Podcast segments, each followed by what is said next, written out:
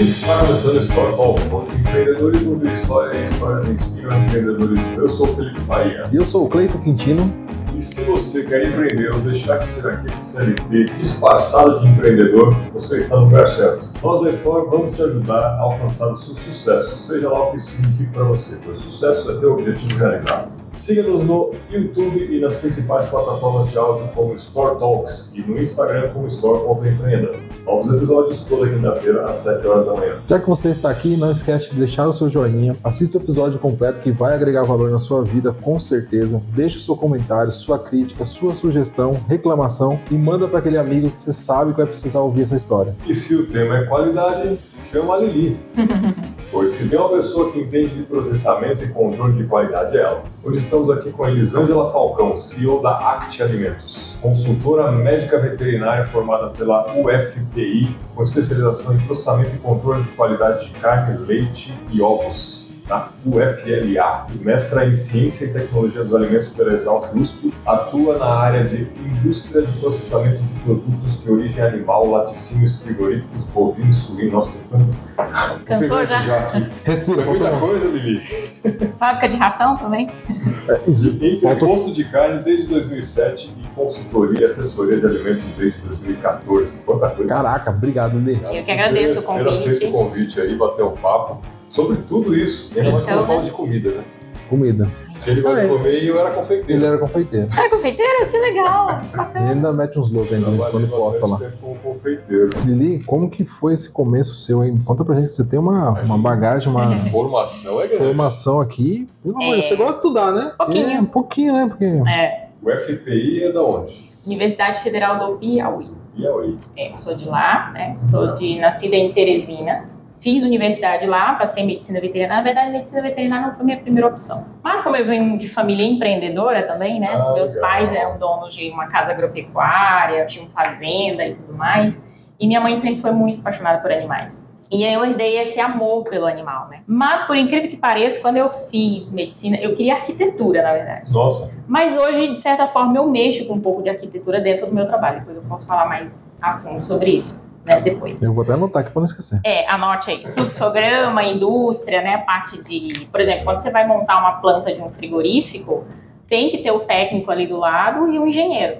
Então, eu aprendi muito com engenheiros dessa época, com frigoríficos, laticínios, então não pode ficar qualquer coisa em qualquer lugar, né? Tem Tá. tudo uma ordem por conta do fluxo de entrada e de saída de produção, tá? É mais, mais isso. evitar contaminação cruzada e tudo Ah, eu confeiteiro, viu? Confeiteiro que estudou BPF, né? Então, e eu venho dessa área, né? E aí eu, primeiro eu quis arquitetura, fiz os dois, né? Fiz na Universidade Federal, na estadual, os dois ao mesmo tempo, mas passei para medicina veterinária. né? E na época, infelizmente, a minha mãe já tinha falecido, então eu senti que era, disse, bom, eu vou fazer, vou começar a fazer, se eu não gostar, né? Paro. E meu pai queria que eu fizesse medicina. Eu disse, ai, não, pai, medicina não dá pra mim. Não tenho, não tenho essa coragem quando é um ser parecido com o meu, ver sangue, eu não, não consigo. Aí eu comecei a fazer medicina veterinária e me apaixonei pelo curso. Logo, os meus professores eram muito apaixonados pelo curso. É Então eles passavam esse amor pra gente, sabe? E desde que, bom, aí eu comecei a medicina veterinária e quando eu cheguei mais ou menos no sexto período, a a gente começou a ter grade curricular da parte de inspeção de alimentos de produtos de origem animal. Para quem não sabe, produtos de origem animal é carne, leite, ovos, pescado e mel. Ou seja, todo alimento que é derivado ali de um animal. Então eu comecei a me apaixonar por isso. Aí eu fui estudar sobre pescado, sobre carne, laticínio e tudo mais. Meu primeiro trabalho foi com defesa agropecuária, que é a nossa parte de vacinação de febre aftosa, verificação de gado e tudo mais. E aí logo em seguida eu fui chamada para trabalhar com laticínio. Mas antes disso, eu já era apaixonada por irradiação de alimentos. Inclusive eu Irradiação de fui alimentos. irradiação de alimentos. alimentos. Inclusive aqui no Sena tem, né? Sim. Eu queria ter vindo fazer meu TCC aqui, mas não deu, né? Terminei indo pro CBPM, que é lá na, em Belo Horizonte, né? Bom, aí eu comecei nessa área e a maioria dos meus amigos ou iam, porque a medicina veterinária, para quem não sabe, é uma área muito ampla, né? Então você pode trabalhar desde a produção de grandes animais, né? A produção de animais ali para abate, né? Bovino, su, é, suíno, aves. Você pode trabalhar com a parte genética, epidemiológica, a parte de controle de qualidade. Então, assim, É uma medicina, né? Você É medicina com É. várias especializações, né? Exatamente. Só que a gente trabalha com uma saúde única, que eles chamam hoje, né? Inclusive, na época da pandemia, a, todos os veterinários ficaram sobre alerta, veterinários, enfermeiros, biólogos ficaram sobre alerta, porque se tivesse algum caos ali no Brasil, a gente teria que, fizemos curso, inclusive, a gente teria que entrar e auxiliar dentro dos hospitais, no que fosse necessário, né? Então, por isso a gente foi obrigado a fazer curso. Legal, é. Tem uma coordenação. Foi recrutado, né? Sim. Então, os conselhos nos recrutaram e realmente você se sensibiliza ali pela situação e termina indo. Recrutado compulsoriamente. É, mas foi bom porque eu li muito sobre o assunto, eu entendi. Isso, isso. E aí, depois que eu comecei a trabalhar em laticínio, eu nunca mais saí dessa área. Vim para Piracicaba em 2008 fazer mestrado na Exalc, na Gloriosa, né? Era o meu sonho ir fazer mestrado aqui. E a Exalc lá já tem todo esse destaque, é nacional, né? É nacional. Na verdade, Exalc é referência mundial. É, é, exatamente. E eu sempre vi o curso de ciências, né, ciência dos alimentos, que é o curso que eu fiz, né? Na verdade, o mestrado que eu fiz nossa, eu lembro que quando eu cheguei aqui, que eu vi o prédio principal, eu me emocionei. Ai, meu Deus, eu tô aqui, não acredito, né? Na época eu procurei o professor, né, é, Hernani, né, infelizmente já se encarnou, procurei por ele, era da área de leite, mas, né, imagina, uma forasteira que nunca vi essa pessoa na minha vida, como é que você vai orientar uma pessoa assim, né? Aí logo comecei a trabalhar em frigorífico, então já fui trabalhar em frigorífico de bovino e suíno, aí minha, né, vamos dizer assim, eu já fui me tendo uma tendência a trabalhar numa área mais. E aí os caras assim, ah, mas você trabalha com, com leite para trabalhar com carne é diferente. É totalmente diferente, são mundos totalmente diferentes. É como é, você dizer... Animal, mas são coisas distintas. É como se você dissesse para um cardiologista começar a ser ginecologista. Caraca. É quase isso. Porque são legislações muito diferentes, né? E quando a gente trabalha nessa área a gente tem que seguir rigorosamente as legislações, principalmente do Ministério da Agricultura, Pecuária e Abastecimento, porque eu fui justamente para trabalhar com indústrias que tinham serviço de inspeção federal. E para quem não sabe, você pega o aquela alimento. Exatamente, a chancela do CIF, exatamente. Então ali aquele selo tem um peso enorme, né? Assim como o selo do CISP também tem, do SIM, mas cada um na sua categoria, né? E aí eu vim trabalhar nessa área. E anos depois eu consegui entrar no mestrado, fiz, na área de pescado. Então, né? Olha, tipo assim, ah, mudando de segmento. Né? Ah, tô entediado disso Vamos mudar. Né? Vamos mudar um pouquinho. mais um pouquinho aqui na, na Mais um pouquinho, exatamente. Quando eu trabalhava já em frigoríficos, que eu trabalhei dois frigoríficos e um entreposto. Você vai me perguntar, mas qual é a diferença? É. Frigorífico abate, abate o animal. O animal entra vivo, e sai ah, as peças do animal. Entreposto, ele recebe o animal em forma de carcaça, então não tem o abate. E aí o que, que ele faz? Ele beneficia aquela carne, ele transforma em linguiça, em salame, em presunto, apresuntado e tudo mais, né? Então eu trabalhei com essas, essas duas áreas. Enquanto eu trabalhava com frigorífico, já tinha uma demanda muito grande de profissionais na área de consultoria. Foi daí que comecei a querer trabalhar com consultoria. Então você termina fazendo uma rede de amizades, né? Porque você vai precisar, por exemplo, dentro da indústria, você vai precisar de alguém que vai vender um produto de limpeza e vai treinar a tua equipe. Aí você termina trazendo pessoas e termina fazendo amizade. Aí vai precisar do cara que vende a embalagem, do cara que, enfim. Então são produtos, cada empresa ali está agregada dentro e trazendo ali informações. E aí terminou que um, um, hoje amigo meu, vendedor de produtos de limpeza, representante, falou assim: "Nossa, ali, eu tô trabalhando com frigorífico, uma empresa X, ele é tão pequenininho ele tá com um problema enorme lá, porque ele não consegue aprovar a planta dele. Ele tá querendo sair de um SIMPA e com um CISP, mas ele simplesmente não consegue. Você não quer dar um pulo lá e ver o que ele precisa? Eu disse, posso ir, né? Só que eu só posso ir um sábado, tal hora, assim, você sabe, e é em Sorocaba. Aí eu fui, cheguei lá e terminei que eu fiz o serviço para ele, ele aprovou a planta. Ele estava sete anos esperando aprovar a planta dele.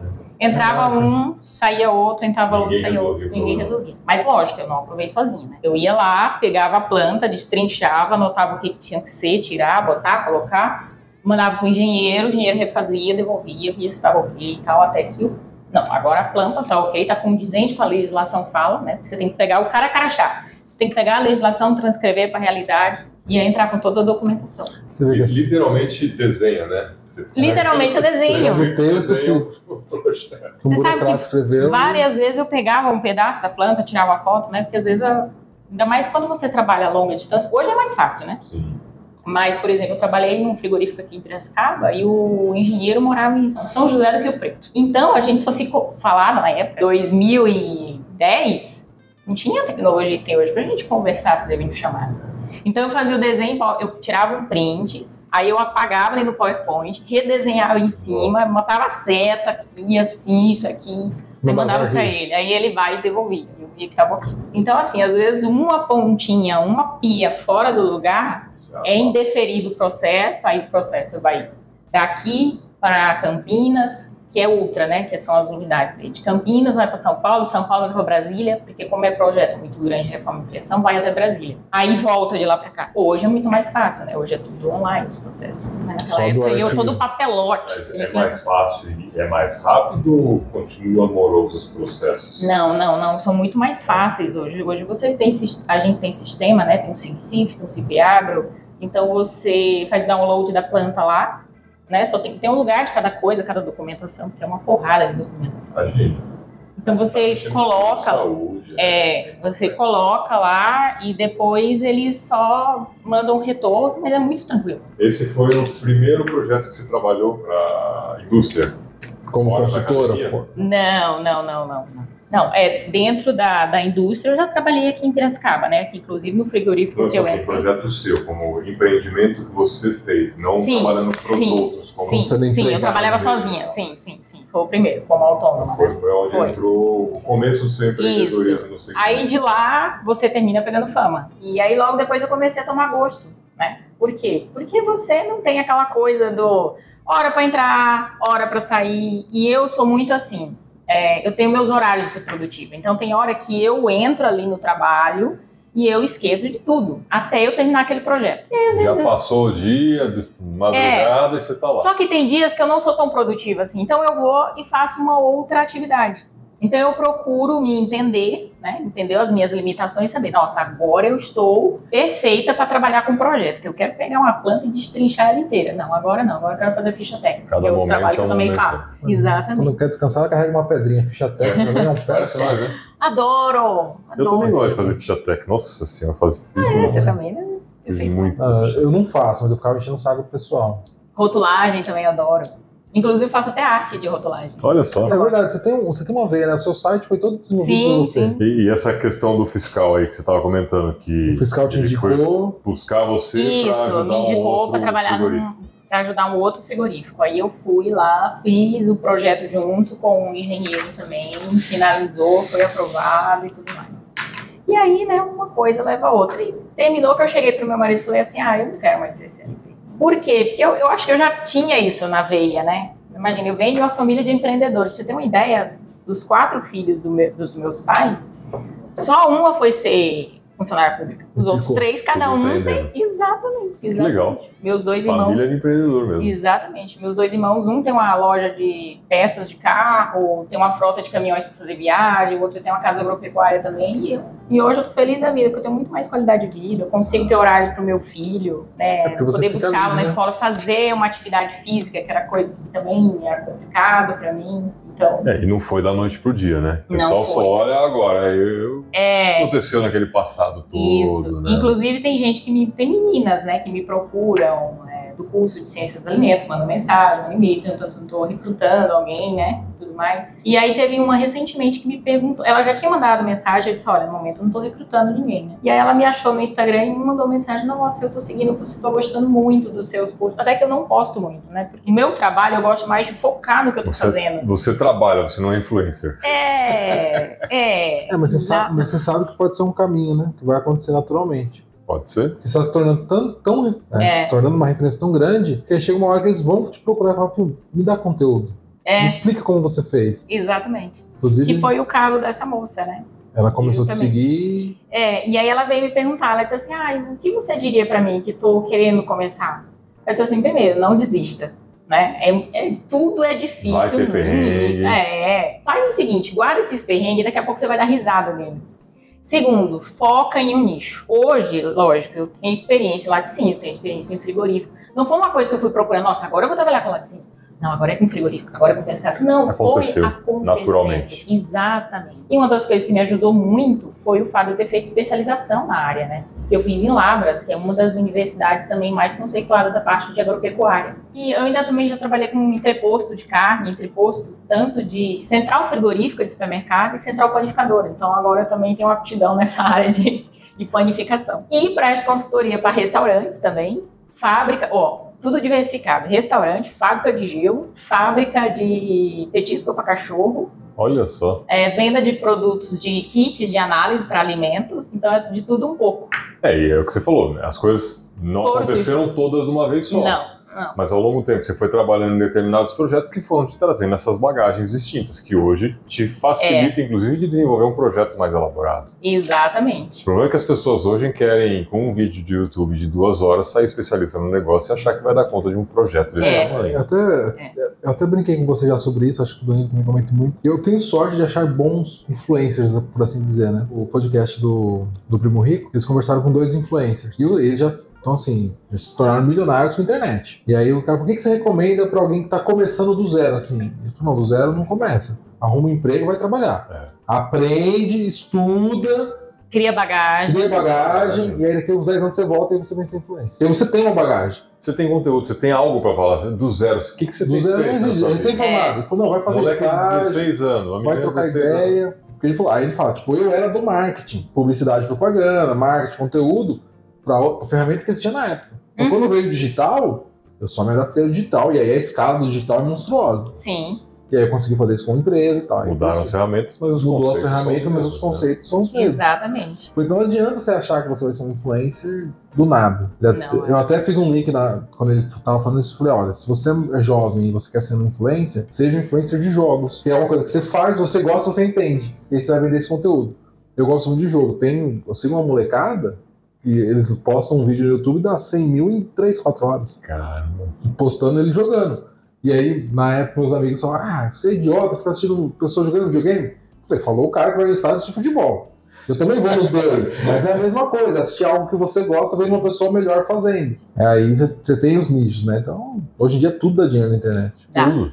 Se você quer ter uma vida longa e próspera com não me posso conhecer. como influencer, você tem que ter um conteúdo. Tem que ter um conteúdo. Você vai criar um negócio agora e daqui a pouco tempo morreu. Você Morreu. não tem mais o que agregar na vida de ninguém. Exato. Mas pode ser algo que venha realmente acontecer, porque se as pessoas já estão te procurando nesse caminho, É. às vezes já dá para abrir um segmento em cima disso, né? Isso, e outra coisa que eu também faço é mentoria. Porque as pessoas me procuram alguém da área, nossa, eu estou precisando implantar uma ferramenta chamada Boas Práticas de Fabricação, né? Que é uma ferramenta de qualidade, exatamente. Estou precisando implantar, mas eu não sei nem por onde que eu começo. Comecei a trabalhar recentemente nessa empresa, tenho aqui um material, mas eu não sei, sério. Primeiro eu tenho que ver o que, que você tem, e aí normalmente eu assino um, um contrato de, né, de confiabilidade ali, da, estou vendo dados da empresa. É? Exatamente. confidenciais, né? Confidenciais, exatamente. E aí eu vou orientando a pessoa. Ó, é nisso. Então já eu sempre falo pra ela, olha, traga o mais mastigado possível. É hora que eu cobro.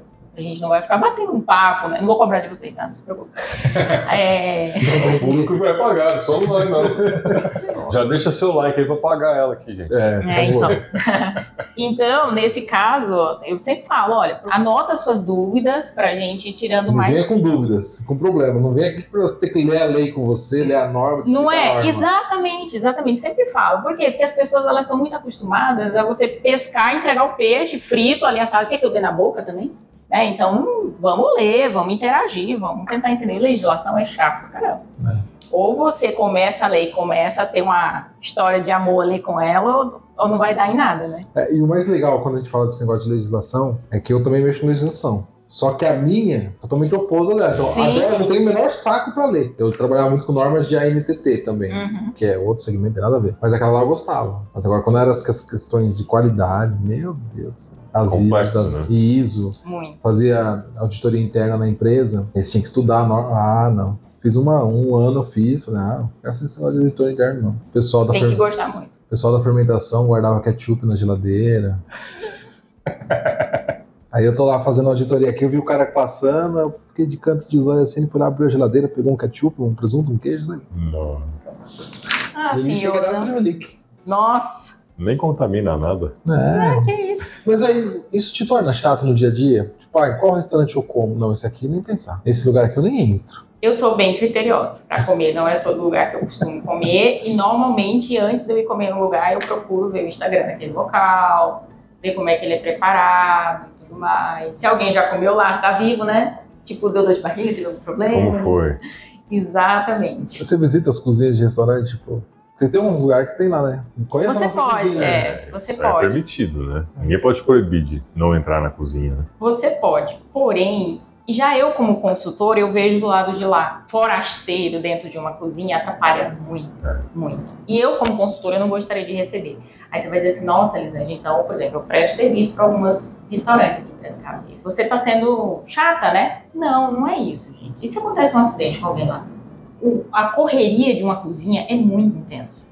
Só quem tá lá dentro para saber como é, você sabe disso. É um caos. É o caos, exatamente. Mas é um caos organizado, É um né? caos Porque elas se entendem ali, né? Mas imagine uma pessoa intrusa lá dentro. É que nem quando eu ia, eu precisava descer com alguma visita dentro do frigorífico. Para mim era o- um dos piores dias que eu tinha, porque eu tinha que ter muito cuidado com a pessoa. E atenção com a pessoa. Exatamente, porque a pessoa pode escorregar, né? Pode acontecer de vir uma carcaça na cabeça da pessoa, né? De repente uma faca pular da mão do, do colaborador é Escapou possível. ali. Você tem ideia, eu já corri de boi dentro de frigorífico. Já que você perguntou de uma coisa interessante, eu já corri. Como assim? Então, Escapou no abate. escapou e saiu. Saiu felizão, né? Nossa, gente, vocês não têm ideia, foi muito. Na hora foi, né? Desesperador. Exatamente, exatamente. Depois foi só risada, mas na hora você tem que ter história pra contar. Nossa, que doideira. Cara, como isso? Não pode acontecer isso. Não. É, foi uma falha de segurança ou o boi era Superman. Eu tomei um coice de um cavalo, eu era moleque. E assim, o cavalo tava de boa, não tava nervoso, nem nada. Ele só ergueu uma a. É. O negócio foi tenso. E esses bichos soltos. É, É, né? você pensa um bicho de toneladas ali. Quanto pesa um boi hoje, assim? Você tem noção de média, mais ou menos? Va- varia. Va- muito, varia da raça, pescador. né? Varia, varia muito. Porque assim, Tomar um encontrão. Aí né? você diz assim, nossa, mas você vai ver uma carcaça, tá, gente? Mas tem que pensar que ali tem a barrigada, né? Que é o intestino do animal. Pra quem não sabe, barrigada que a gente chama. O animal tem quatro Quatro estômagos. estômagos, né? né? Na verdade, é um estômago verdadeiro, quatro pré-estômagos. Então tem o intestino, tem sangue, né? Tem o couro, então tem os ossos, que muitos ossos às vezes saem ali durante o processo. Caraca. Mas nada se perde, né? Não, até o berro a gente aproveita. Vira cozinha, né? Fala um pouco mais sobre segurança do alimento. O que, que isso envolve? Bom, existe dois termos, né? Existe segurança dos alimentos e segurança alimentar. Segurança alimentar, ela envolve a alimentação mundial. Então, a preocupação das pessoas hoje nessa questão do carbono, né? Ter alimento o suficiente para manter toda a população. Então, isso Nutrição. é segurança alimentar. né? Tá. Segurança dos alimentos já é uma coisa mais é, focada na parte de higiênico-sanitário. Né? Então, por exemplo, hoje no Brasil nós temos dois órgãos bastante conhecidos, a Anvisa é do Ministério da Saúde e tem o MAPA, Mapa do que é o Ministério da Agricultura, Pecuária e Abastecimento. Então, os dois são regulamentadores da parte de alimentos, produtos alimentares aqui do Brasil. A Anvisa já mexe mais com a parte de fármacos também, né, alimentos mais processados e tudo mais. E o MAPA ele já é especialista na inspeção de produtos de origem animal, vegetais também e bebidas, tá? Sim, é. Bebidas, Ah, principalmente as bebidas também alcoólicas, os vinhos e Os tudo mais. refrigerantes, eu vejo por causa do rótulo do refrigerante. Isso, exatamente. Tem cliente que fabrica refrigerante? Não, é que eu consumo assim Ah, em alta tá. Ele quantidade. Faz bem muito. Aí ele fica pessoa. lendo o rótulo depois. Então, e aí dentro desses dois órgãos que regulamentam, eles ditam então as normas que são baseadas no Códex, que é, vamos dizer assim, o que é, gerencia as normativas mundiais, Códex alimentares. E então nós recebemos as legislações aqui, elas são atualizadas periodicamente através de portarias, instruções normativas, né, é, decreto, decreto-lei, enfim. E aí isso que vai regendo, então vai te dando um padrão de como você tem que seguir. Que nem um manual, entrega o manual, como é que funciona esse carro? Né, se eu quero apertar tal botão, se eu quero fazer isso, se eu quero trocar o pneu, qual pneu que eu tenho que usar. Então é basicamente isso. E daí surgiram, então, para melhor reger todo esse processo dentro de uma empresa, que a gente acha que é pouca coisa, mas não é. Nossa. Imagina, um Senhora. manual de boas práticas de fabricação, você tem que ter a qualidade da água que entra ali dentro, porque muitas vezes a água se torna um ingrediente, né? A água é um alimento. E Sim. muitas vezes ela se torna, ela não é só para lavar ali um equipamento, uma mesa. Entra, entra no processo de ela entra produção. no processo de produção. Então, e a qualidade dessa água? Fazer análise periodicamente. Você tem que ter qualidade do teu fornecedor. Então, por exemplo, se eu trabalho no entreposto de carne, então eu vou receber, eu tenho um fornecedor dos ingredientes, dos insumos, das embalagens, dos rótulos, que tudo entra em contato com o alimento. Como que ela- muitas vezes eu já tive que ir até o frigorífico para poder participar do abate de lá, para ver como que era o processo. E eu cheguei a fazer auditoria lá. Chegava, trazia o relatório para o meu diretor, entregava para ele só, esse está apto a ser nosso fornecedor, esse não. Interessante, certa vez eu estava recebendo, porque todo recebimento de carcaça era eu que fazia. Então eu entrava, a primeira coisa, abre o caminhão, eu entro lá dentro do caminhão, logicamente paramentada, né?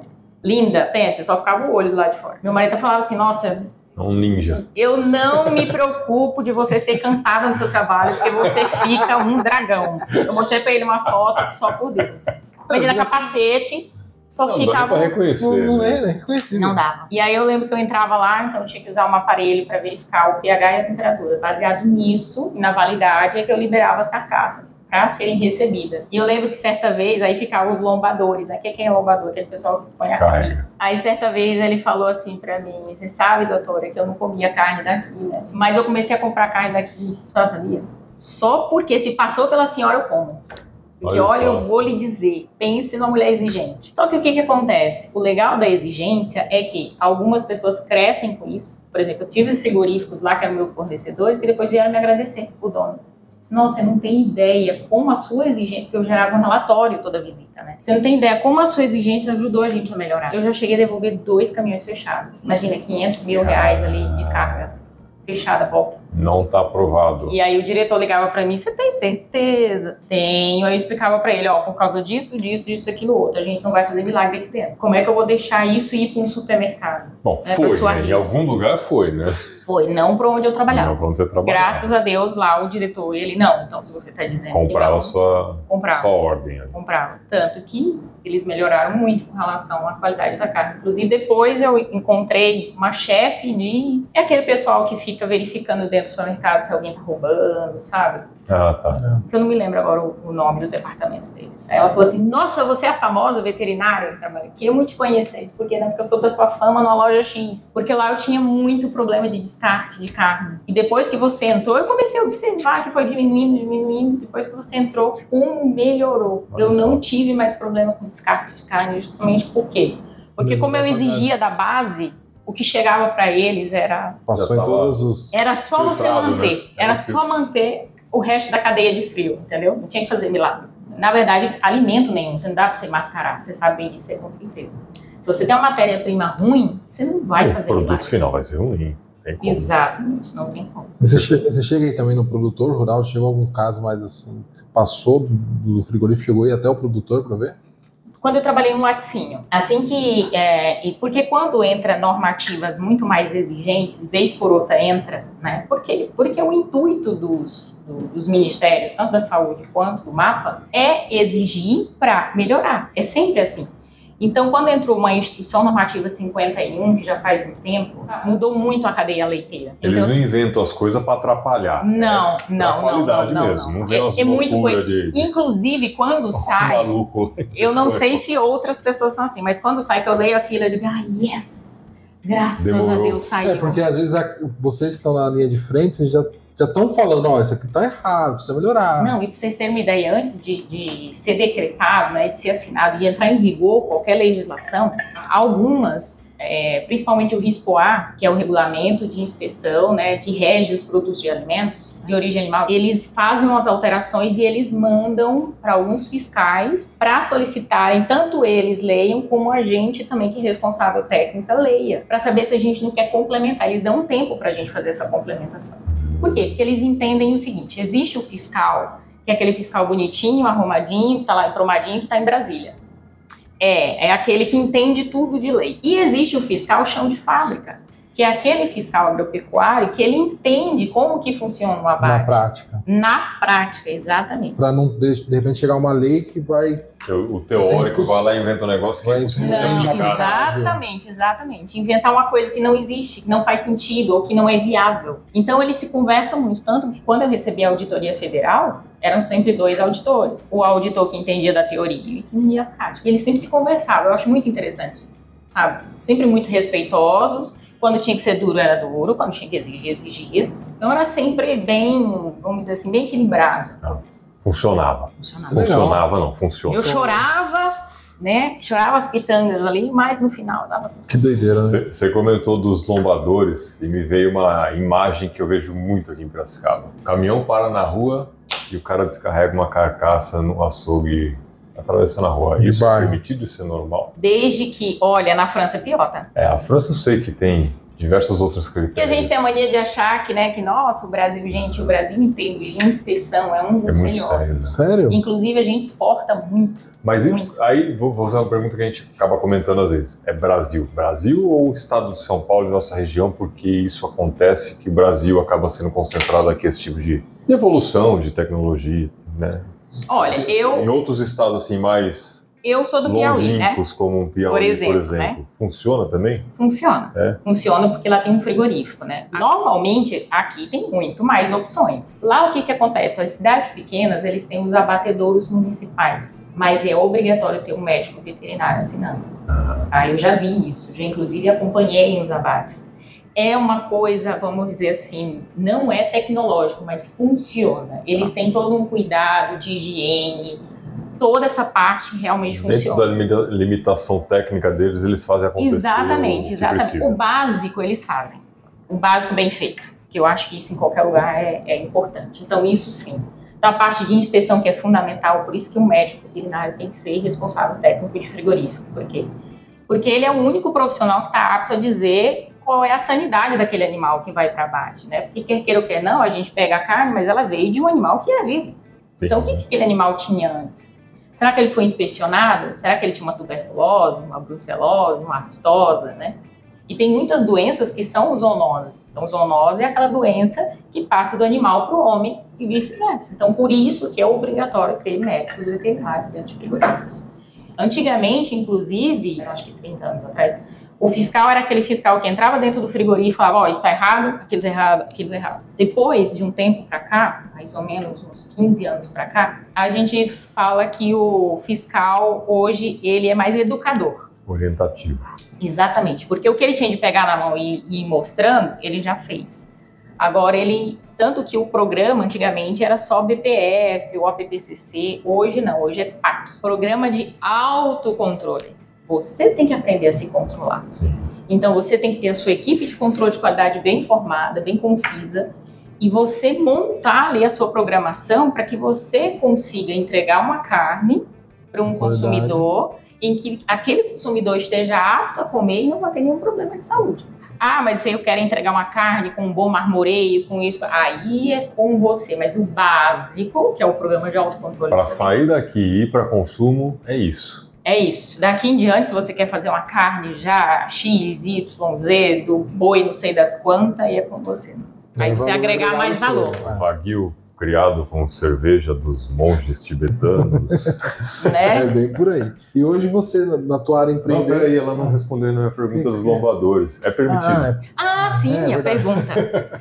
Sim, desde que ele esteja uniformizado corretamente, a carcaça esteja coberta com plástico, totalmente coberta. Ah, eu já vi muito que não está coberto. Aí, aí é problema. Aí você pode até denunciar ao frigorífico. Tá? Ou ligar, não denunciar para um órgão federal, mas ligar, né? Denunciar às Amigo. vezes o lombador. Porque muitas vezes, gente, o fri- quando sai do frigorífico, ele sai tudo bonitinho. O que acontece da porta do frigorífico para lá, a gente não tem muito controle. Eu sei porque eu já fui, né, controle de qualidade. Então é complicado essa parte, entendeu? Então, às vezes acontece, e é outra difícil, às vezes, parar o carro, né? Você não tem como parar o carro numa ali, doca, ali na, tem uma Tudo açougue, acho que é na bar. 15, né? É. Bem, né, quase na esquina com o governador. Como é que Deus para causa ali. né? E você descer com aquela... Gente, aquilo lá pesa 300 quilos. É, monstruoso. É muito. É meio boi ali. Aí você desce ainda, né? Você tem que descer, às vezes tem uma escadinha ali meio meia boca, porque nem dá pra ter uma escada muito decente ali, né?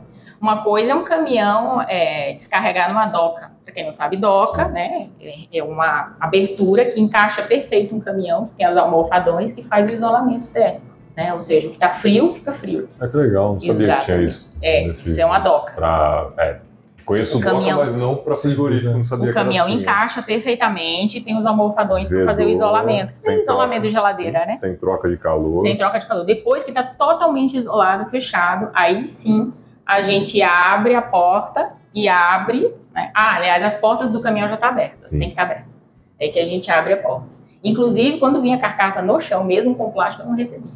No vai chão do caminhão, você do fala. chão do caminhão. Tem que vir tudo penduradinho. É, até que, o que que acontecia? Eu recebia muita carcaça que vinha do Mato Grosso, de Sorriso. Imagina, é muito tempo de viagem. E certa vez aconteceu quase que o cara morreu no acidente, então as carcaças vieram todas deitadas, quebrou o- a barra de, de segura do- da- das carcaças. A sorte é que eles envelopavam tudo por dentro, porque era Ou um, caminhão. o caminhão. É um frigorífico muito grande, inclusive é um, um sertanejo aí, ele é um dos sócios do frigorífico.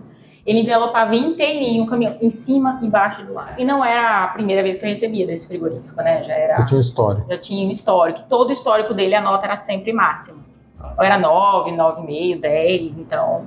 Eu até procurava erro, eu digo, nossa, mas não tem nada, eu não quero dar um 10 hoje, por favor. Aí eu recebi nesse caso, mas por quê? Porque tava tudo envelopado. né? Então, a gente também É, não pode vê- ser tão... Não, e assim, você vê que ele tem um compromisso com a qualidade, né? Não foi. Todas as entregas ele mantinha um padrão, então quando aconteceu o acidente, você falou, realmente foi um acidente. Sim, sim, sim. É um relaxo. Mesmo sendo um acidente, se não fosse envelopado, É, com certeza sim. não ia passar. Aconteceu um acidente, ok. É. Acontece. E também eu tinha feito uma auditoria com eles por videochamada, porque Mato Grosso fica duro, né, sair até lá. Eu pedi para ver como que funcionava e tudo mais, e pedi alguns pontos, ah, eu quero ver tal coisa, eu quero ver tal coisa, assim. Então a, a moça do controle, eu não me lembro o nome dela agora, foi muito solícita, me mostrou tudo e tudo mais. Então isso dá confiança, né? E isso tudo pesa na hora de um julgamento, porque ali você está julgando a situação, né? Então isso tudo pesa, e é nessa hora que você decide. Eu vou receber parcial, total, vou devolver, Nossa, devolveu a carga pro Mato Grosso. meu Deus. Não volta, né? Vai Ele- virar, vai virar salsicha. Rejeita aqui. Não, e eles, eles não devolvem, eles, eles vão quebrando a carga por aqui. É, sai Eles já ligam para outras pessoas e Vai. já vai quebrando a carga. Não tem, Nossa. não, não dá para. Imagina, um custo altíssimo. né? Mas o interessante, eles tinham uma cadeia de frio tão boa que muitas vezes, às vezes, a carcaça chegava até meio congelada. Caramba. Caraca. Eles davam um boom de frio lá. E eu tinha um fornecedor de vizinho que chegava com 17 graus. Foi isso que eu devolvi. Pode devolver. Não, vou devolver 17 graus. Pra quem não sabe, o máximo a gente costuma receber de 2 a 8, né? 10 é a tolerância máxima. E uma vez por outra. 17 graus. Tá quase cozinhando. Né? A bactéria tá. Uh, tô amando, gente. Esquenta mais, que é ótimo, né? Tô começando a ficar com medo dos lugares que eu compro carne. É, começa a ser mais criterioso. É, e é difícil, porque a gente não tem como Então, mas controlar isso. Mas, mas- como, é, essa é uma boa. Como o consumidor consegue fazer esse filtro? É só você exigir a origem. Tudo é baseado na origem. Por que, que hoje existe o Ministério da Agricultura, Pecuária e Abastecimento com a chancela do CIF? Ali comprova que aquela carne não é clandestina. Aquele boi não foi abatido no, no meio do mato. no pasto. Exatamente. Não foi né, jogado no chão, ali no meio das folhagens. Né? Aquele animal, a gente nem sabe se era são ou se não é. Diferente, dentro do frigorífico só entra animal são. E mesmo que o animal esteja doente, a gente tem um período que a gente chama de repouso. Então, o animal não chega e já é abatido. Primeiro que ele tem que passar por todo o processo.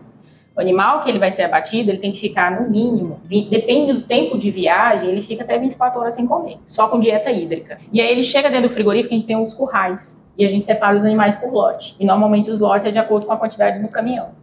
Uhum. A gente separa por lote, então chega toda a documentação, a GTA desses animais. Então hoje tem rastreabilidade, é no brinco, né? Você consegue ver ali. E o médico veterinário, antes do abate, isso 4 horas da manhã, 5 horas da manhã, ele tá lá na plataforma, que é uma plataforma né, em cima do- do- dos currais, ele analisa os lotes e ele vê o comportamento do animal. Se o animal tiver separado, coagido, é, mais curvado, enfim, ele pede para separar, porque ele vai avaliar se aquele animal tem algum problema de saúde. Muitas vezes, se tem, é o último a ser abatido. E quando é abatido, esse animal ele vai para a graxaria. O que que é graxaria? Ele vai virar farinha de carne e osso, ele não vai ser alimento. Mas isso não compromete o lote. Não, não, a gente desvia esse animal que a gente fala. né? A gente desvia esse animal, ele é abatido no final do abate, para não comprometer. Né? Por quê? Porque entende-se que os, os animais que estão abatendo primeiro, eles são animais sãos. O último, eu posso abater um animal doente que depois eu vou lavar aquilo tudo de novo, eu vou desinfetar aquilo. E aquele animal não vai ser comercializado, ele vai virar graxaria. Ele vai ser descarte, né? Então, às vezes até incinerado. E, é outra situação, dependendo da doença do animal, cabe ao fiscal analisar e aí muitas vezes ele manda o animal ser incinerado. Nem reaproveitado, Caramba. nem para farinha de carne. Essa farinha seria utilizada para quê? Ração animal. A ração. Inclusive, hoje, ração animal, por causa da vaca louca, que foi uma doença que teve há muito tempo atrás, toda a farinha de carne é esterilizada. Ela passa por um tempo temperatura e pressão. Então é uma panela de pressão gigante. Entendi. Coloca a farinha lá, fica lá, se não me engano é 3 atm, 160 graus, 20 minutos, se eu não me engano. Fica esse período, depois descarrega, aí ela é comercializada como farinha de carniosa e vai se tornar ingrediente ou de ração de frango, ou de ração. Só não pode de ruminante. Não pode, por causa dos primes, é proibido. Ou de ração de pets. É frigorífico, não se pede nada. nada. Nada. Inclusive, foi um dos primeiros a fazerem logística reversa, que hoje é muito mais comum, né? Inclusive exigido pela CETESB. Por que a logística reversa? Porque dá lucro pro frigorífico. Dá Não, mas é. Não, mas como assim com a logística? Logística reversa. Imagina, você vende uma. Você é dono do Devolve o frigorífico. Você devolve o velho? Não, mas é- Você vende a carcaça. Certo. Do que, que sobra a carcaça? Não sei, não ideia. Ossos. Os ossos. Ossos, Ok. aparas, gorduras, né? Sebo. É, exatamente. Cartilagem, né? A- Eu sei do tutano. Tem um meu que desviavam os ossos de tutano aí pra dar pro Exatamente. dele. Então, aqueles ossos muito grandes, né? Aquilo, quando não é comercializado, você, né, você tira toda a carne ali, aqueles ossos ficam dentro dos, dos açougues. O que, que o açougueiro vai fazer com aquilo? Então, eles guardam aqueles ossos dentro de um tambor, dentro de uma câmara frigorífica, e passa o caminhão. Não é o mesmo que entrega, tá? Não tem nada a ver com o caminhão caminhão. da graxaria. Eles passam periodicamente, a gente tem todo um mapeamento, eles passam, coletam aquilo e vai para a graxaria, que é fábrica de produtos não comestíveis. E aquilo vira farinha de carne e osso. Olha só. Ah, entendi. É porque quando, quando eu falo logística reversa, eu penso Que a gente em fala- de fertilizante. A gente fala de reciclagem animal, né? E o que não vira farinha de carne e ossos, vira sebo, que é comercializado para grandes empresas para fazer sabão. Tem boi em tudo Está quanto é tudo lugar. conectado. Tá tudo Está conectado. tudo conectado. Surreal. Olha, essa parte de, de petisco de animal mexe, não sei. Sim, eu sou responsável técnica de uma indústria hoje, assim. Eu já passei perto de empresas desse tipo. Nossa, o cheiro é muito ruim, né? Nossa, o cheiro, o cheiro próximo da fábrica é muito ruim. Que eu já trabalhei em frigorífico, né? Então, É. Não, frigorífico. pra você já tá tipo. Tem a boa. parte, por exemplo, da bucharia, porque assim, todo frigorífico é dividido em departamentos, né? Tem a sala principal, que é a sala do abate, e tudo é conectado a setores menores. Então a gente tem o setor de captação do sangue, É uma linha do de, plasma. é uma linha de produção. É uma linha de do carro, produção. Né? Só Sim, vai. sim. Só que ao invés de É. montar, vai desmontando. Exa vai desmontando, exatamente, exatamente. Então a gente vende o couro, e ali tem o plasma e as hemácias que a gente vende também, né? E tem a parte de bucharia. Bucharia o que? Ela recebe a barrigada. Então eles limpam a barrigada, eles, A bucharia de bucho. é, É. eles tiram, né? Abrem tudo, aquilo vai para esterqueira, que vende também. Caraca! Até o, vira fertilizante. Tudo, tudo. O resto.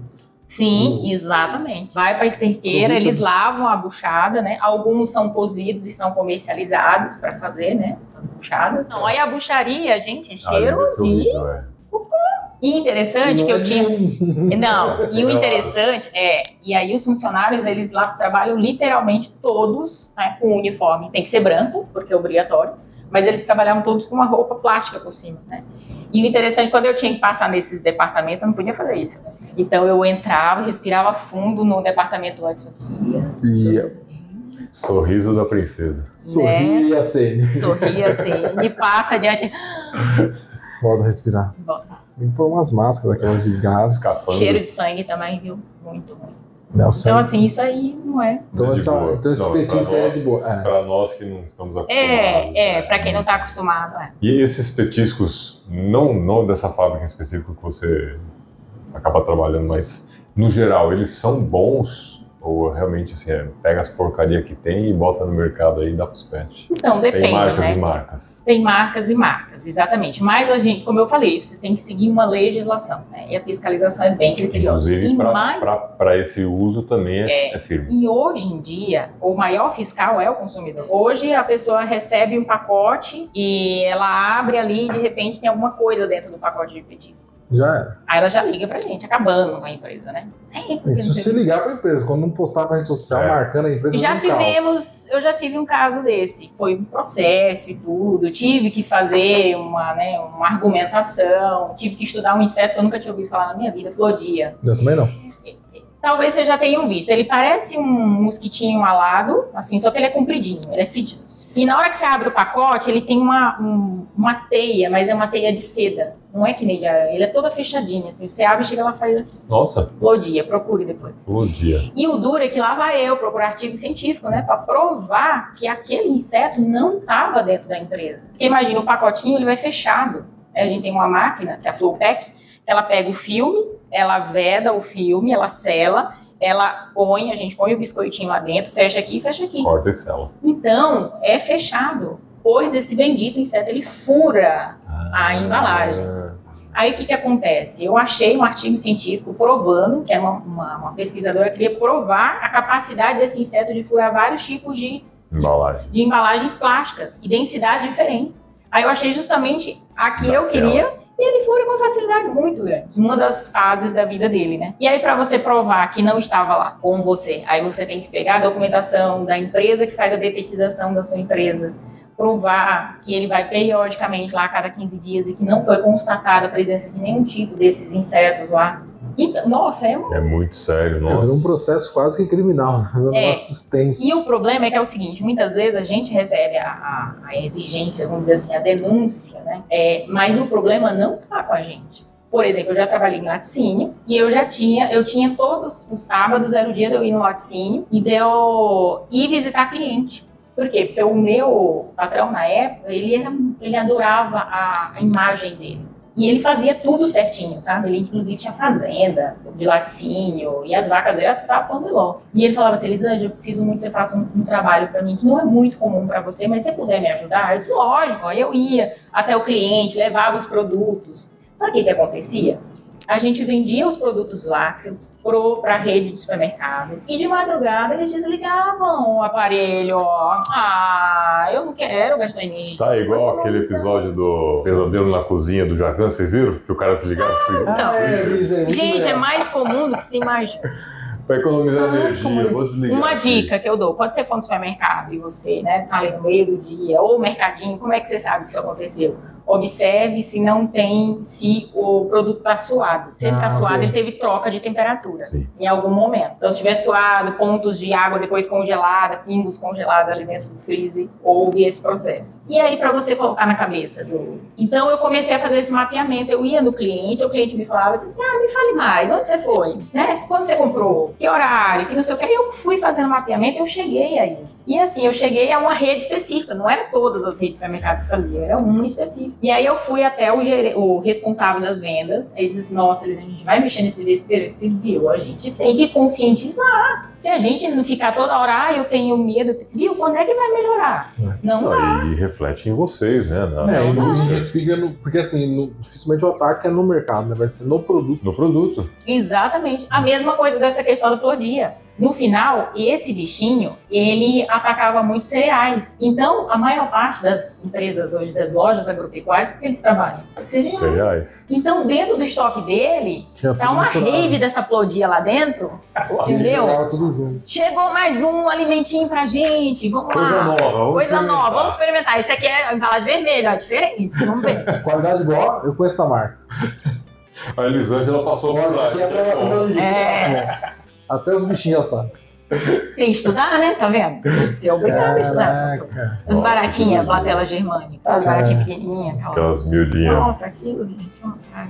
Cara, é muito louco isso, porque eu convivo muito com, com o agro do outro lado, né? De planta. E acontece as mesmas coisas, muito parecidas. É, assim. eu tô no- na ponta do processo, eu tô na É, máquina. Você tá na máquina, né? Mas acontece, tipo, ah, o seu produto é ruim.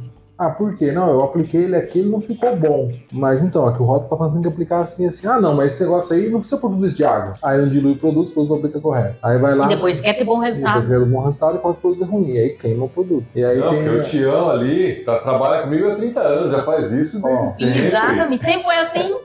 Meu parceiro, o Danilo falou muito isso. Ele falou assim: olha, eu tenho que fazer rótulos diferentes. Porque chega na fazenda, o cara fala assim: não, pega o produto verdinho lá. Se eu colocar todos os rótulos pretos, ferrou. Ferrou. A chance de misturar um produto com outro errado e dar uma Mas é- reação. A E gente aí, padroniza muito, ainda mais É produtos de limpeza, né? sempre por É. pouco. E eles falam também, não, a gente trabalha com, com chão de fábrica, né? O que que é chão de fábrica? As pessoas que não tiveram condições, né? De estudar e tudo mais. E aí a gente tem que falar por pouco, não.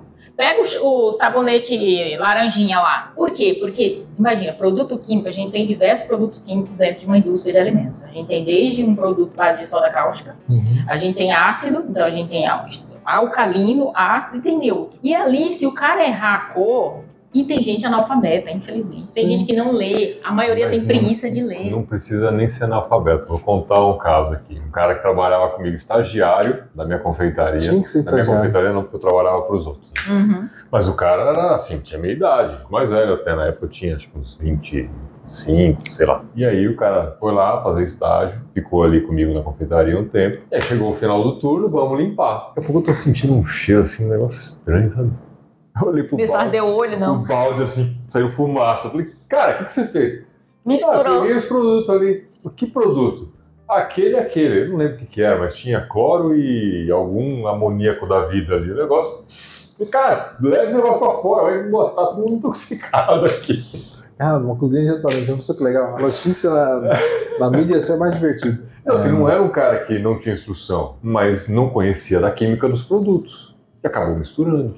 Gente, é a primeira coisa que os técnicos falam da área de é, produtos de limpeza. Nunca, nunca, hipótese alguma misture produto. Inclusive hoje, o que, que as indústrias fazem? Esse, esse pessoal que vende, né? Eles já fornecem como dados equipamentos já para dosar. É. Então ele já põe um filtro ali que já dosa. Você abriu ali, já sai a quantidade de água com o produto diluído, certinho. Isso é muito legal. Você põe dentro de um gerador de espuma. Você põe ali dentro, ele mesmo gera espuma na pressão que você quer, na velocidade que você quer, do jeito que você quer. Só você ficar que você quer. Só gera uma economia absurda, né? Porque muito. o povo usa indiscriminadamente o negócio. É. Quanto mais espuma, melhor. Vai, ia lavar a louça lá, o pessoal abriu um detergente, era um detergente por panela, né?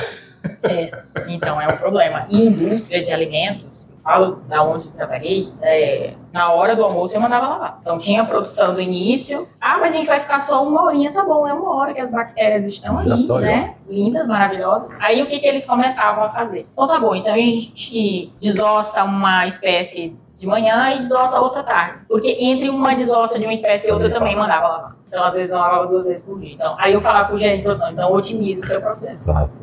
Controle de qualidade de produção entre tapas e beijos. É mais tapa do que outra coisa.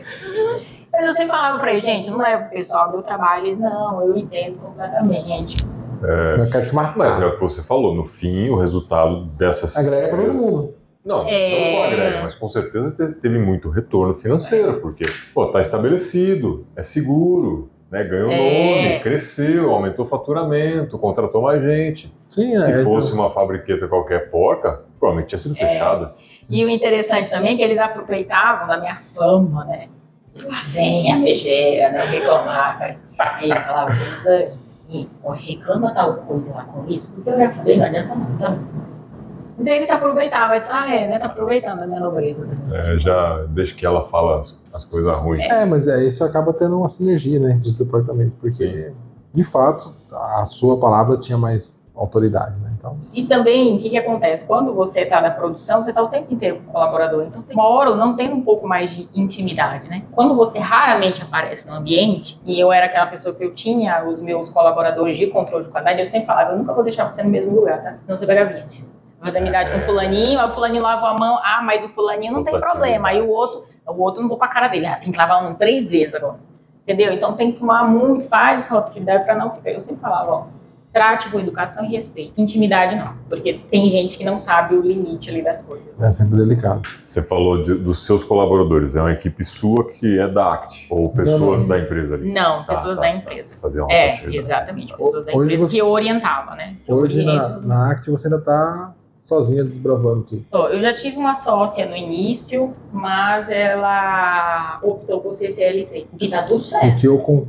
perfil de cada um. Exatamente. Fala muito isso, é perfil. Mas Ninguém ela foi... é obrigado a empreender, gente. A gente está aqui para incentivar é, quem quer empreender. Mas ela foi ótima. A gente se conheceu na Exalc e eu vi um perfil nela muito arrojado, assim, sabe? Então, e nós começamos, era o primeiro trabalho dela, né? Ela nunca tinha... Então ela queria ter essa experiência de carteira assinada, né? E na época muito difícil, a gente conseguia um cliente aqui, outro ali, não podia cobrar o que a gente já queria cobrar, a gente não tinha nome, né? Muitas vezes a gente às vezes até trabalhava de graça mesmo no início, porque você quer pegar a experiência. Tá vendo? Apesar, Apesar de eu ter experiência, ela não tinha. Já falamos muito isso aqui. É, não, você tem. A amostra grátis funciona, não tem jeito, de qualquer mercado. Exatamente. Um, inclusive, dos conselhos que eu dei para essa moça que me procurou foi: se você tem alguém da sua família que tem um empreendimento de restaurante, vá ajudar. Vá trabalhar. Lá, fiscalize ele, dê as Vá, vá orientar, exatamente. Você começa assim. Mexe no e assim. projeto. Exatamente. Se você não tem a oportunidade de ser CLT, eu tive essa oportunidade. Se você não tem, vai procurar oportunidade. Nossa, mas eu estou trabalhando de graça, não está ganhando experiência. Sim. Isso não, ninguém paga. É aquela máxima, né? Conhecimento. Conheça. Não, Vai, vai pegando sociedade, prática, vai Não, não tem, tendo não tira. contatos, networking. E o Começou a network aparecer. depois, né? Porque Sim. o teu exemplo que você contou, você tava aqui, o cara te indicou lá um frigorífico, lá na puta que pariu. Ele tava operando, transitando entre um e outro. Então, cara, lá precisando de sua ajuda, talvez Sim. te ajude. E isso fez o network com o fiscal. O fiscal começou a te entrar em contato. É? Não, e sempre aparece, né? Eu já tive situações de trabalhos em São Paulo. Aí eu indico consultoras, porque a gente tem uma rede de consultores, né? Que graças Ah, a Deus legal. a gente não tem essa coisa, nossa, porque você é minha rival. Não, gente. A gente troca Todo mundo se experiência. ajuda. Eu tenho amigas que são consultoras em Recife, eu tenho amigas que são consultoras em Brasília e assim vai. Aqui no estado de São Paulo também a gente troca experiência. Eu acho que isso é fundamental. Não existe, até porque cada um tem a sua aptidão, né? E aquilo que você falou no. Acho que a gente não tava gravando ainda, a questão do perfil, né? Tem um Perfil. cliente que vai dar melhor com outro perfil. Exato. Exatamente. E por mais que eu seja uma consultora, vamos dizer assim, que tem experiência em restaurante, imagina, vocês dois são donos de restaurante. Às vezes você, você gostou mais do meu tipo de trabalho. E às vezes você não gostou muito do meu. Porque você achou que eu sou muito detalhista, que você quer uma coisa mais prática, você já quer uma coisa mais imediata. Ele não, eu, olha, a gente vai ter que trabalhar isso primeiro, a gente tem que mudar uma cultura, não é uma coisa assim. Desfaz a sociedade. Não quero mais ter restaurante com você. É, então, Exatamente. Então, né? E aí, às vezes, já aconteceu de entrar em contato. Nossa, eu peguei aqui seu contato, gostei do seu trabalho, vi aqui o que, que você faz, vi seu site, eu quero te contratar. E eu falava, você não? Ah, eu sou de Jundiaí, eu sou de São Paulo. Olha, eu não atendo aí. Não atendo, mas eu arrumo uma consultora já já pra você. Arrumei três, quatro telefones, as pessoas, ai, as meninas, ai, nossa, muito obrigada, eu nem te conheço, mas muito obrigada. Isso não, só fazer o seu trabalho bem feito. Eu te indiquei, pelo amor de Deus, vai queimar meu fundo, a pessoa É. nunca viu na minha vida, né?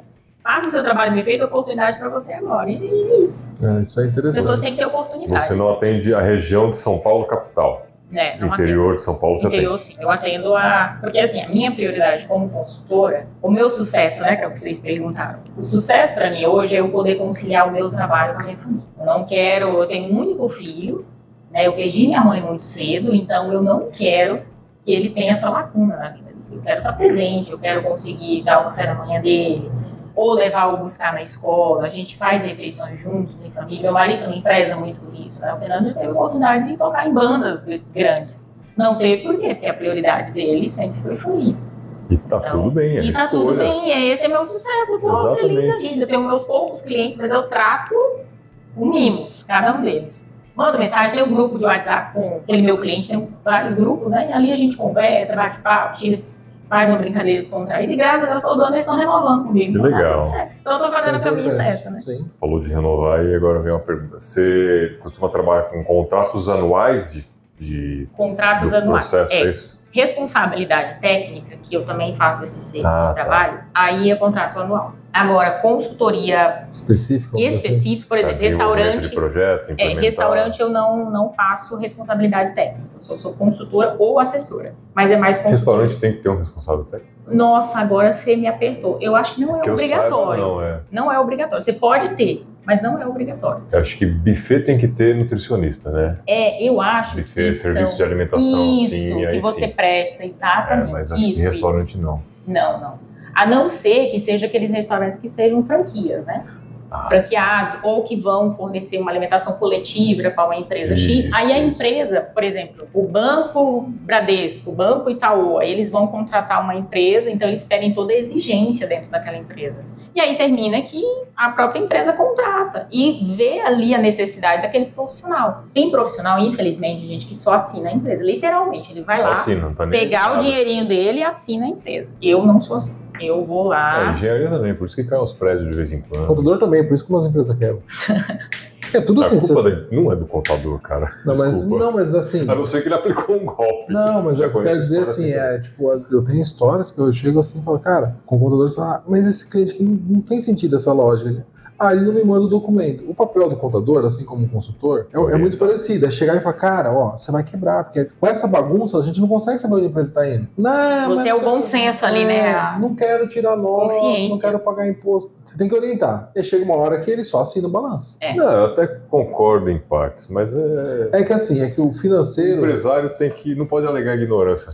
Não, mas em nenhuma área. Né? Você Sim. concorda? Lei, Então, não, tipo assim, a lei não permite alegar é, ignorância. então, tipo assim, o cara que Não, libera um Tem prédio. muito conhecimento hoje, não dá. O cara que libera o prédio, por exemplo, um engenheiro que assina. Quem pediu para ele assinar a empreiteira e construiu, ela sabe que estava fazendo errado. Ela contratou um cara que só assina porque ela sabia que estava errado. Sim. A mesma coisa com o restaurante. Eles olham a dele, pô, eu não quero atender a norma, eu vou economizar desligando o freezer. Contrata aquele ali, que aquele ali só assina. Aquele lá vai passar pano quente e É. E aí eu, eu pago mais barato também. Eu economizo Tá tudo 18 horas. certo. Tá tudo certo. Tem isso também. tem. Já teve casos de clientes meus hoje que falam assim: Nossa, Elisângela, você não é a pessoa, a responsável técnica mais barata que eu já tive. Porém, você aí funciona. Vale a pena pagar o seu salário. Por quê? Porque você pega a documentação, você me entrega, você tá aqui, você me orienta, você cobra do colaborador, você isso, você aquilo outro. Então, agora eu entendo o que, que um responsável técnico faz dentro de uma empresa. É, e aí quando você coloca assim, você não é a mais barata, eu olho pro outro lado. Porque se você paga mais barato, mas os outros não fazem, Fica caro. sai muito mais caro. Foi o que aconteceu com ele, ele perdeu dinheiro já com Então, outros, está barato. Pode aumentar. né? Aumenta o ticket. É, e né? é o que vai acontecendo. Daqui a pouco você começa a receber ligações e fala, cara, por que, que eu vou prestar É. o serviço por esse preço? Eu tenho gente batendo na minha porta, eu posso ofertar por mais. Você está começando a criar uma escassez dentro da, Exato. da realidade da Lili. Não deveria ser um diferencial, né? É, Isso é obrigatório, é o mínimo. Você já disse, né? É o mínimo. Faz o mínimo bem feito, tá Não tudo é? bem. Exatamente. Você quer agregar algo mais? Ótimo. Aí você pode negociar, colocar mais serviço. E o interessante nessa área é que, assim, o que algumas pessoas não entendem é que acham que responsabilidade técnica é assim, eu vou lá, assino, recebo o meu, ou eu dou uma olhadinha assim na empresa, ver como é que tá e vou embora, tá bom.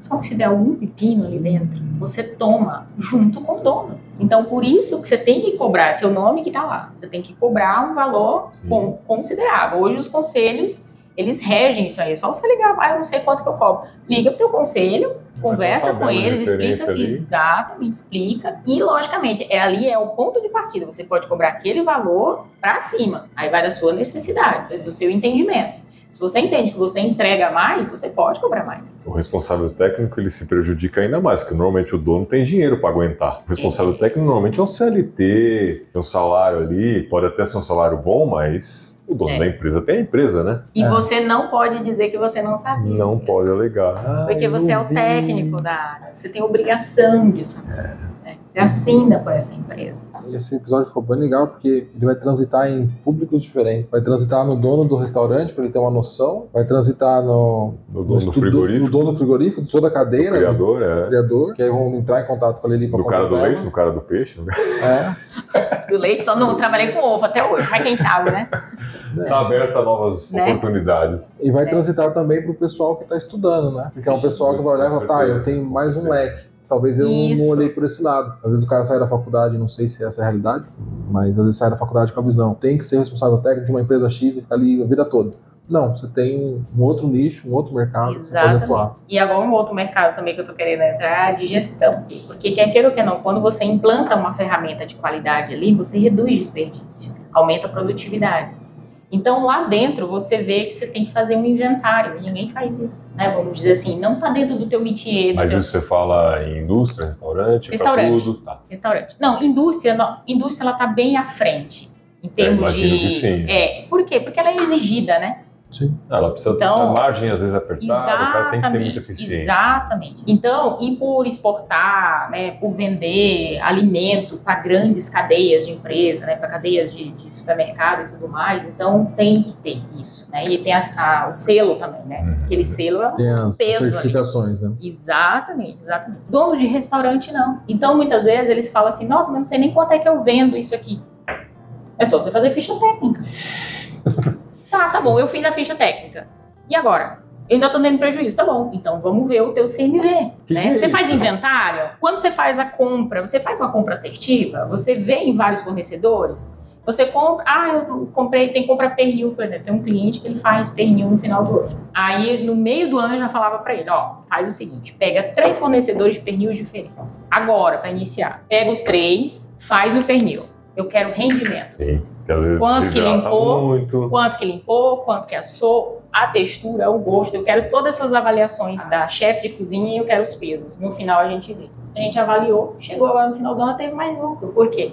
Porque ela acertou no fornecedor. Foi, entregou uma peça muito mais limpa, muito mais coerente, com um peso mais interessante. Infelizmente, ainda tem a situação da injeção. O que, que é isso? Injeta-se água, né? Pra dar com sabor para ter o peso. Isso é só para temperar, tá? Mas infelizmente tem gente que põe mais coisa ali e aumenta o peso. Aí você vai fazer o pernil, ele faz e. Some. É como Então. aquele pernilzão, um negocinho Então, desse tamanho. É, o que as pessoas não entendem é que não adianta, é que nem manual de boas práticas ou a ferramenta de boas práticas. Você tem uma infinidade de coisas para gerir. Não adianta você faltar alguns dedos da sua mão, como que você vai fazer? Então você tem que ter um equilíbrio ali. É uma balança que você tá. Ou os pratinhos, sabe? Eu brinco que eu sou aquela. ah, Equilibrista. Isso. Você tem que deixar os pratos todos rodando. Então você tem que ter um controle de fornecedor, um controle de matéria-prima dentro da cozinha, como é que tá teus colaboradores, tem que estar treinando. Um treinamento em conjunto, um treinamento específico para cada área. Você achou que a pessoa não está ainda está tendo uma certa dificuldade ali, chama no particular, conversa com a pessoa. Como é que está o atendimento? Até treinamento de atendimento dentro também. Como é que você atende um cliente? Será que você está sendo inclusivo com aquele cliente? Você entende o que é isso? Chegar uma pessoa que tem uma deficiência, como é que você vai abordar essa pessoa? Né? Então tem que tomar em toda essa questão. Tem gente que tem aptidão para trabalhar, tem outros que você tem que treinar. Exatamente. E tem outros que nem treinando vai. Aí você tem que ter consciência, filho, então nessa área não dá pra você trabalhar. É, busca outra coisa, que cada um tem seu lugar, mas às vezes precisa de um empurrãozinho pra você dar um pé na É, bunda. todo pra pé na bunda e um empurrão pra frente, né? Mas é, às vezes é o que precisa. Eu falo muito isso, às vezes a pessoa fala, ah, é que você não pensa na pessoa. Eu falo, não, eu penso. Às vezes você vai po- postergando um pé na bunda, você vai criando um problema maior pra ela. Com certeza. Porque aí Ela não deixa, ela não está no lugar dela, né? É, não ela- se acha. e a pessoa vai se frustrando, talvez o pé na bunda te ajudado lá atrás. Aí agora faz 10 anos que ela tá aqui, você tá empurrando ela. Agora ela não consegue sair porque o salário é reajuste. Pessoas, né? Pessoa, ser humano é Pessoas complexo. são difíceis, cada um tem jeitos É. distintos. E... E outro grande problema de dono de restaurante, que é gerir pessoas. A gente não tem que gerir pessoas, a gente tem que gerir os processos. E os processos que gerem as pessoas. Então, enquanto você implantar um manual de boas práticas, você tem que seguir isso aqui, porque a legislação Bom. diz, não sou eu, em todo lugar que você for trabalhar é assim. Você quer trabalhar em restaurante? Em área de alimentação? É assim. Ah, que nem esses dias eu fui num, na- num cliente meu, aí o colaborador usa aquela corrente bem grande, aí não se pode usar. Sim. Ai, Elisângela, porque essa corrente ela é grande, não vai cair nada. Eu ponho dentro da blusa. Eu disse, eu não posso abrir exceções. Eu não posso. Se eu abrir exceção para você, eu vou tratar você diferente do fulano. Eu não posso ser assim. E a legislação é bem clara, não se pode usar. Ela não diz que não tem que ser grande, que a grande pode, que a grossa também pode, que, Que de prata pode. jogue e que fulano pode. Não. É, A legislação não não, não, não diferencia. É aquilo, acabou a conversa, tem que seguir. Assim, eu sei que a legislação normalmente não é clara, mas essa tá. É. É, Às vezes eu até leio de pra ele, sabe? Ó, só, tá aqui, ó, tá vendo? Portaria não sei das quantas, artigo não sei do que, lá, lá, lá. Quem trabalha num restaurante com processo que segue, todos os outros vai trabalhar bem. É, Sim. tipo, a minha esposa, a Aline, eu dou sempre esse exemplo. Ela entrou no Atacadão. O Atacadão é muito rígido, com uniforme, com vestimenta, com IPI, com horário. Processo, né? Tem todos os processos, porque o Atacadão trabalha com muita gente nova. E aí, quando ela Inclusivos também, né? Eles trabalham muito Sim, com inclusivos. bastante. Barba, no caso do- dos homens, a mulher não pode usar brinco, tem tudo. Uma Atacadão é bem chato. Script. bem Uhum. estrito. E aí ela trocou de empresa, ela entrou em outras empresas que ela ficava, Cleiton, me dá nervoso agora, porque o pessoal não tem horário de almoço, chega atrasado, bate o ponto. Porque lá no Atacadão, se você chegar, era uma coisa que tinha uma tolerância acho que de 10 minutos, se você passasse 15 minutos, o- o ponto não batia. Era- você perdia o dia. Caramba. Era muito rígido. Aí eu falava, pra nossa, mano, pô, é demais, 5 minutos. Ela falou, mas lá tem uma molecada de 17, 18 anos. Se você não educar assim, eles vão chegar todo dia 5, daqui a pouco mais 10, daqui a pouco É. mais 15. Então lá não, você chegou ali, Ou é ou é. funcionário meu, ela, ela coordenava aí, tinha um funcionário meu, chegou com a barba pra fazer, eu mandava embora. Por que você não fez a barba? Ah, eu esqueci, irmão. Quando você for contratado, eu vou fazer você na entrevista. Pode ir embora. Vou perder o dia, sinto muito. Se não quiser ir embora, Ainda mais ela, como mulher, sendo Ah. líder de um monte de moleque. aí ela fala, se não quiser perder o dia, tira a camisa do uniforme, entra na loja, compra o Presto Bar, vai no banheiro lá de fora e faz a sua barba. Você vem. Ah, Eu já fiz uma colaboradora comprar acetona e a- Tirou o Só volta. Ah, mas eu fui no casamento, tá bom. O casamento foi no final de semana. Hoje é segunda e você veio trabalhar. Ah, mas não, não pode. Ela, Porque se eu abrir a sessão pra você, eu vou abrir pra todo mundo. Exato. E tá claro a regra. A regra é clara. Vamos seguir. meteu um. Arnaldo. Me deu Arnaldo César por ele agora. A regra é É, eu clara. trabalhei numa empresa também muito rígida, no navio de cruzeiro. Imagina se pega uma contaminação ali. É super sério. Então qualquer coisinha E eu já acontecia ali. Tem, tem 500 muitas. pessoas Não, contaminadas, a, gente, 300. a gente, durante o treinamento, no processo, eles mostravam várias notícias. Ó, esse, esse navio, determinada época, aconteceu isso, todo mundo ficou infectado. Então, Imagina, você tá em alto mar, todas as pessoas doentes, em hospital. tem dois médicos lá dentro. Vai cuidar de. Tinha Não, não tem 2.800 passageiros, mais 900 tripulantes. Não Imagina. tem como. Não tem como. Aí qualquer coisinha suspeita, vai botar a comida no prato? Luvinha, álcool gel. Isso lá em 2011, né? Você sabe quando surgiram as boas práticas de fabricação? Foi mais ou menos meados de 50. A NASA já estava se programando para mandar o homem para o espaço, né? Então ela contratou várias empresas e uma delas que ganhou, né, ali, vamos dizer assim, dentro das exigências, foi a Pillsbury, se eu não me engano. E o que, que ela queria? Que eles fizessem uma comida que o astronauta pudesse comer lá no espaço, porque lá não ia ter médico, ia ter enfermeiro, fosse segura. Exatamente. Daí que foram, eles foram fazendo a comida e foram vendo que eles tinham que controlar a temperatura, que controlar o fornecedor, que controlar a água, isso, aquilo, outro, a umidade do alimento e tudo mais, e chegou até. E aí esse programa deu tão certo, essas exigências eles foram anotando, depois isso foi virando as boas práticas de fabricação, que chegou até em 1998 no Brasil, que começou a ser exigido pelo MAPA, foi o primeiro órgão que começou a exigir. E foi difundido na Europa, em todo lugar. Hoje existem esses programas, né? Hoje já existem até programas mais assim, né? Menos é na o, França. que é o APPCC. É, lá era APPCC, o ISO, né? que Pão jornal. conhece, né? Diz que é o tempero. Ah, mas na França eles tiveram um problema muito grande Ah, eles têm. Ano passado, né? Clostridium, se eu não me engano, de uma sardinha que eles faziam no próprio bar. Eles meio que defumavam, fermentavam a sardinha e eles tiveram um problema muito grande com turistas. E validade de alimento, como que funciona para determinar quanto tempo esse produto realmente pode Então, ser tem que se fazer um estudo, né? Por exemplo, vamos lá, eu vou fazer brigadeiro, tem um prazo de validade. Eu mando para um laboratório e esse produto fica lá ou existe um processo de aceleração para identificar o prazo que ele pode ser válido? Sim, existe tanto o processo, né? Mas a- o primeiro processo tem que fazer na sua empresa, né? É tentar chegar, porque senão você vai ficar gastando dinheiro à toa. Você faz aqui, ah, agora eu vou mandar validar, e vai lá, a validação vai lá embaixo. Aí eu vou mexer de novo. Não, então já mexe em todo o teu, faz que nem a Pillsbury, Sim. né? Já mexe em tudo. Eu Faz vou direito. mexer nisso, eu vou fazer isso, eu vou usar, né? Põe as boas práticas em ação. Exatamente. Depois disso, você chegou no seu produto, está redondinho, aí você vai fazer esse processo de validação. Interessante sempre ter um profissional técnico ali habilitado. E tem gente que trabalha especificamente Ah, só com isso também. Tem consultoras que eu conheço no Brasil que só trabalham com essa parte de validação. Trabalham em grandes empresas, Nestlé e tudo mais. Então, inclusive, eu sigo elas. E a gente vai aprendendo, né? Como eu falei, consultoras no Brasil, ainda bem que a gente tem esse bate-papo, pergunta, questiona e tudo mais, elas costumam ajudar. A Anvisa, de certa forma, ela lança algumas tabelas, né? Ela dá uma média ali, né? Para você ter um ponto de partida. É, eu penso assim, um produto de uma pequena indústria ali de bolos, tal, como a gente mesmo já, já tive isso, né? Uhum. Eu e minha esposa. É difícil, né? a gente não tem como determinar. Então a gente dava uma validade bem curta baseada nessas tabelas. Mas se eu quero fazer um produto que vai para um, um pequeno supermercado que pode ficar ali um prazo às vezes um pouco maior, aí, realmente tem- tem que fazer Sim. esse trabalho. Sim, sim. E o grande problema, às vezes, por exemplo, o bolo. Tem pessoas que co- começam a fazer bolo. Uma coisa é você fazer bolo em casa você comer. Outra coisa é você começar a fazer para vender, mais uma grande Escala quantidade. industrial. Exatamente. Tem pessoas que não sabem que o alimento tem que descansar um pouco, né? perder um pouco aquela temperatura em um ambiente adequado para você fechar e mandar. Aí ele fica, você fecha ele quente, o que, que vai acontecer? Suou. Mofa, acabou. O bolo cabeludo. É, exatamente, exatamente. E aí você perde naquele processo, né? Você queima o seu filme, queima o seu nome, ninguém compra mais de você. É, é seguir as etapas de forma correta. Se tem um processo, tem um fluxograma, tem um fluxograma, é só seguir. Ninguém está pedindo pra você inventar a roda, é só você fazer ela rodar que é um grande problema hoje em dia. As pessoas querem inventar coisas. Não, é só você seguir o que está aí escrito. É muito difícil. Não é o que a pessoa fala.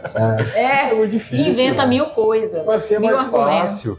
É preguiça de botar em prática, né? Porque normalmente é porque, o, assim, jeito que está ali estabelecido no, já testaram no programa é mais fácil, é mais eficiente. E sabe o que é interessante? tem, tem uns defeitos que acontecem em um dos produtos que eu sou responsável técnica que é um defeito puramente. Quando eu cheguei lá, ele já tinha esse problema. Aí a gente foi investigando, né? Aí eu peguei e falei assim: olha, é o seguinte, isso aqui não é contaminação bacteriana, mas nós vamos mandar para o laboratório para confirmar. Realmente veio zerado, não tinha nada. O problema, sabe o que era? Era a pecinha que mexia na máquina, que botava os ingredientes e ela não batia o suficiente a massa. Você trabalha com um produto que é aquoso e você trabalha com produtos em pó, você tem que bater muito aqui. Você sabe que você é tempo que bater muito aqui. Homogeneizar Exata. E a gente dizia para ele, fulano, fica três minutos a máquina batendo. Põe todos os ingredientes três minutos. Mesmo assim, você abre, né, confere. né? Confere, mexe, vê se não tem nenhum pelote. Se tiver, você tira a massa separada ou deixa para a próxima batelada e assim vai. Aí, essa pessoa que fica nesse, nesse ponto, ela é acelerada. Então, eu falei pro proprietário, tem um porém. Um minuto para mim Enquanto eu não estou cronometrando é uma coisa, um minuto para uma pessoa que é lenta é outra coisa. E olhando o reloginho ali, né? É, então toda vez, eu já chamei a atenção duas vezes dele, conversando, né, explicando, e eu dizia sempre para ele, fulano, toda vez que você errar eu vou saber. Por que que eu vou saber? Porque chega isso aqui para mim, ó. Sabe o que é isso aqui? É reclamação de cliente que queima nosso filme, que isso, que isso, aquilo. Um minuto, um único minuto que você pula uma patelada de um lote, isso gera um transtorno, um prejuízo para a empresa, um único minuto. Aí ele, não, tá bom. E realmente ele passa um tempo sem, sabe? Daqui a pouco surge um de novo, mas... Dá bate ansiedade. A é. ansiedade acelera. domina. Eu acho que ele acha assim, ah... ser humano.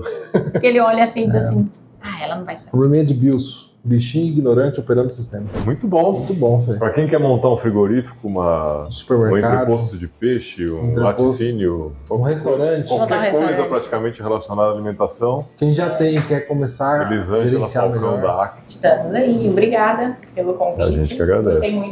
Você tem alguma outra rede social? É mais o Instagram mesmo? Não, é mais o Instagram. site de vocês, act.com.br. Normalmente o pessoal deixa recadinhos lá no site. Precisar de um suporte aí no seu empreendimento Exatamente. relacionado à alimentação, conte com ela e com a gente em todo o restante. Com certeza. Se quiser montar um negócio com a ajuda de vocês, nossa, estamos. Oh, vai Nossa, ser bem dá- legal. Tem uma sinergia legal. Então é isso, semana que vem tem mais? Semana que vem tem mais, gente. Valeu, galera. Valeu.